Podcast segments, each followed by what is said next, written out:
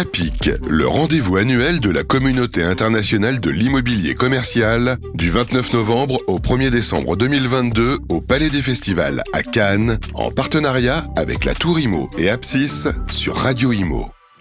Bonjour à toutes et à tous, merci d'être avec nous, 15h37 passé. Justement, on va ici euh, entamer cette deuxième journée du MAPIC, euh, édition 2022 particulière, singulière. En tout cas, euh, force de constater que tout le monde est revenu et ça nous fait aussi du bien de nous retrouver dans, dans ces ambiances. Alors, je l'avais déjà rencontré à Paris, dans nos studios.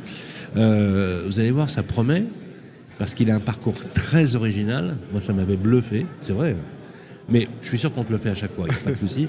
Il est avec nous, il est le directeur général de Marc Avenue, c'est Zachary Loriche. Bonjour. Comment ça va, Zachary? Très bien. Alors, Zachary, moi je te le dis, je vous le dis, les amis, ce monsieur est psychiatre de formation et c'est devenu le roi du commerce. c'est extraordinaire. Tu trouves pas que cette singularité d'un parcours, ça donne quelque chose? Ça donne une richesse, ça donne un bagage, ça donne une, une envie de connaître un peu plus euh, les autres. Et ça m'aide beaucoup. hein. Il y a Tu n'as jamais regretté d'avoir lâché... euh, Non, non, non, je m'éclate. Le monde de l'immobilier commercial est, est passionnant. Et euh, il y a des passerelles entre la psychiatrie et le monde de l'immobilier commercial, mais je pense que ce n'est pas le moment de le détailler. Là, ça, ça, ça peut faire l'objet d'une très très bonne émission. Euh, les, on peut dire les outlets? C'est ça. Les- les outlets. Ça. Les outlets, c'est un concept particulier. J'aimerais d'abord que tu nous rappelles un peu le concept de l'outlet et surtout que tu nous rappelles quelques mots euh, sur la concept, le concept de Marc Avenue. C'est qui, c'est quoi? Le groupe Marc Avenue a été fondé en 1993. Nous avons 30 ans d'existence. Ce sont des centres et des villages outlet. Et ce qu'on appelle aujourd'hui outlet, c'est ce qu'on a appelé les magasins d'usine, euh, ce qu'on appelait le déstockage. C'est offrir aux consommateurs les grandes marques des années précédentes ou de l'année précédente avec un moins 30% de réduction toute l'année. Ça, c'est la promesse qui est faite d'emblée. C'est la promesse c'est la promesse qui est tenue, c'est la promesse qui est aujourd'hui identifiée par les consommateurs, ce qui fait que cette promesse elle est extrêmement forte, engageante et que le client ne s'y trompe pas puisque les, les- les- les- les- les outlets sont de plus en plus réputés, sont de plus en plus fameux sur le pays, dans le paysage français et Bien sont sûr. une vraie destination d'achat, euh, probablement beaucoup plus en temps de crise là aussi puisqu'on a la promesse de ces grandes marques, de ces grandes démarques et, et on porte cette promesse-là depuis 30 ans. Alors justement, euh, le, le- alors il y a eu le Covid, hein, bien évidemment, qui a donné une leçon absolument euh, incroyable de réflexion et, in- et incroyablement le taux de rebond, comme si on avait appuyé sur un bouton on/off, ça a redémarré au- aussi vite. Qu'est-ce qui explique, Zachary, que ça ait pu rebondir aussi fort? Parce que je crois savoir que vos résultats sont exceptionnels. Il y a eu un retour massif des clients. Est-ce que c'est euh, le pouvoir d'achat Est-ce que c'est euh, euh, la diversification de, ce qui est proposé comme commerce commercial avec des produits C'est quoi?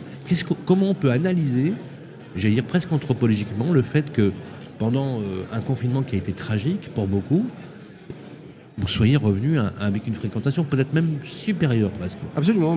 Les résultats et la fréquentation, en tout cas sur les jours d'ouverture en 2020, étaient supérieurs comparativement à, à 2019 à la même période. Euh, beaucoup d'éléments de réponse et probablement pas exhaustifs. Euh, déjà, il y avait une très forte envie de, de nous retrouver tous, mais de nous retrouver Oui, l'envie de proximité, ouais. dans Sortir, des espaces effectivement Sortir, bouger, aller voir les gens. Ben oui. tout à fait, mais dans des espaces qui ont une taille humaine, euh, euh, reprendre un mode de commerce qui est beaucoup moins anonyme et qui est beaucoup plus personnalisé. Je pense que les outlets, de par leur taille, de par euh, l'accueil client sur lequel nous sommes extrêmement exigeants, ont offert cette possibilité de revenir en toute sécurité.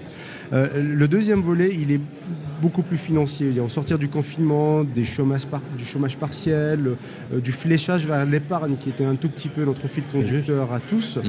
euh, on avait une appréhension à repartir sur un mode de consommation euh, peut-être un peu plus euh, moins contraint. Et il est vrai quand on a euh, des une envie de se faire plaisir, on avait tous très très envie de se faire plaisir, quand on a en même temps envie euh, de, de faire attention euh, à nos achats, il y a une solution qui offre à la fois les grandes marques, qui offre à la fois le, le plaisir de ces marques-là, mais aussi le budget, c'est-à-dire une réduction toute l'année, c'était les outlets. C'est pour cette raison que nous avons euh, attirer d'une façon très massive à la fois nos clients fidèles, mais aussi de nouveaux clients sortir du confinement. Ça, c'était, c'était, c'était vraiment une chance. Je rajouterais juste un élément supplémentaire qui est peut-être un peu plus spécifique à l'outlet, c'est que nous avons des secteurs qui sont peut-être un peu surreprésentés par rapport au commerce traditionnel.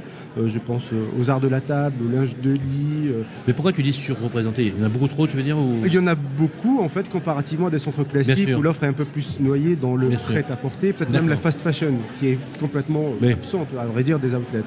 Et quand euh, ces secteurs-là, et le sport aussi, nous avons vraiment toutes les marques de sport euh, qui, qui comptent dans le paysage, ces marques-là étant bien représentées, ben, c'était aussi, ça correspondait à l'envie du moment.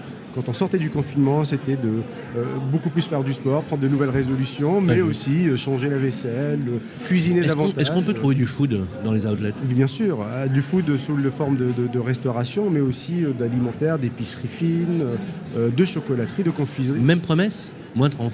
Alors, la promesse est un peu différente. La promesse, elle est toujours de payer toujours moins cher. Mais comme euh, ce ne sont pas les collections des années précédentes pour des raisons évidentes de sécurité alimentaire, C'est clair. c'est c'est beaucoup plus sur les, les packaging, sur les packaging qui sont beaucoup, beaucoup plus intéressants. Oui, c'est les volumes. Exactement. Mais c'est les volumes. Mais c'est, intéressant parce que donc la- ce que je comprends, c'est que la traction première qui emmène l'audience, le flux vers les, euh, les, les outlets, ça reste quand même une approche prix. Oui, tout à fait. Donc Et la marque. notion, la, no- la notion de prix est importante. Mais il y a aussi la notion de praticité. Mhm. C'est extrêmement pratique. Très Comment tu fais pour lutter contre, tu sais, souvent, on en- alors, surtout quand il y a le confinement, Oui. les résultats d'Amazon, euh, du e-commerce ont littéralement explosé. Il y a eu la naissance des dark kitchen, il y a eu la naissance des dark stores. euh, On a trouvé des concepts absolument incroyables. Et on se rend compte, avec le retour du confinement, et ça a été très bien mesuré d'ailleurs, c'est sans appel. Les gens veulent sortir. Les euh, gens veulent se rencontrer. Et donc le e-commerce, finalement, a complété cette offre, bien évidemment. On ne va pas revenir. Mais comment on fait quand on est quelle est ta vision en fait entre ton concept d'outlet et l'essor massif du e-commerce? Est-ce qu'il y a des contingences qui, qui s'opposeraient entre les deux ou au contraire peut-être une alliance euh, assez objective et plutôt, et plutôt pratique Le lancement euh, de- du e-commerce d'une façon générale et son essor et ses progressions à deux chiffres tous les ans depuis euh, les années 2005 en- a toujours poussé le commerce physique à se réinventer. Alors les Cassandres ont prédit la fin de ce commerce physique. Je n'y crois pas et Ah ça oui, n'arrivera pas. Ça- ce n'est pas arrivé, ça n'arrivera pas demain. Je pense qu'il y a une complémentarité entre euh, bah, acheter un dimanche soir sur son canapé, et c'est extrêmement facile et c'est rentrer un peu dans les mœurs. Pareil pour euh, se faire livrer euh, à manger. Mais comme nous avons toujours, toujours besoin de sociabiliser, de contact, de conseils et d'être un peu privilégié dans son acte d'achat. Le confinement a renforcé cette envie-là. Nous nous sommes retrouvés devant nos ordinateurs à pouvoir tout acheter et pourtant nous sommes tous revenus d'une façon massive, à en croire les chiffres en tout cas sur le réseau Marque Avenue, mais dans le retail d'une façon générale, nous sommes revenus en magasin. C'est comme si euh, le confinement avait accéléré le retour massif vers le contact, vers l'expérientiel. c'est vrai, c'est Vers vrai. l'expérientiel, puisque finalement on était devant un écran toute la journée et qu'on a compris que ce n'était finalement peut-être pas le sens de la vie, y compris pour faire des courses. hein. Quel est le plan de développement de Marque Avenue? Est-ce que vous avez d'autres projets en cours? Alors, nous euh, continuons à, à nous occuper de, de notre parc actuel, de 700 Village Outlet. Euh, les temps de crise, et se profile aujourd'hui une crise euh, qui succède aux crises sanitaires et économiques et une espèce de crise de l'énergie qui, qui- qui- impacte euh, énormément le monde qui nous clair. entoure. Mais toutes ces crises sont des opportunités. D'abord pour l'outlet, pour renforcer un peu ses parts de marché, ce que nous faisons aujourd'hui. Euh, nous, nous continuons à progresser en chiffre d'affaires, mais aussi en opportunité de développement de nouveaux outlets. Je pense que toutes les crises laissent quelques traces, quelques séquelles, quelques retail parks qui peuvent être aujourd'hui périclitants, mal oxygénés, qui vont peut-être être précipités. Nous, nous avons ces 30 dernières années construit un peu notre réputation sur le fait de transformer ces copies commerciales en outlets, plutôt fiers et Donc plutôt euh, des acquisitions programmées éventuellement, Tout à fait. euh, une certaine euh, sécurisation aussi de la structure euh, financière de, et de capitalisation du groupe qui, te permet- qui te permet aussi, il faut le dire, euh, de faire euh, ce, ce genre de choses. Euh, dernière question, quand tu... on vient ici au MAPIC, c'est la première édition 2022 qui ressemble à celle des précédentes. Comment tu as senti l'ambiance?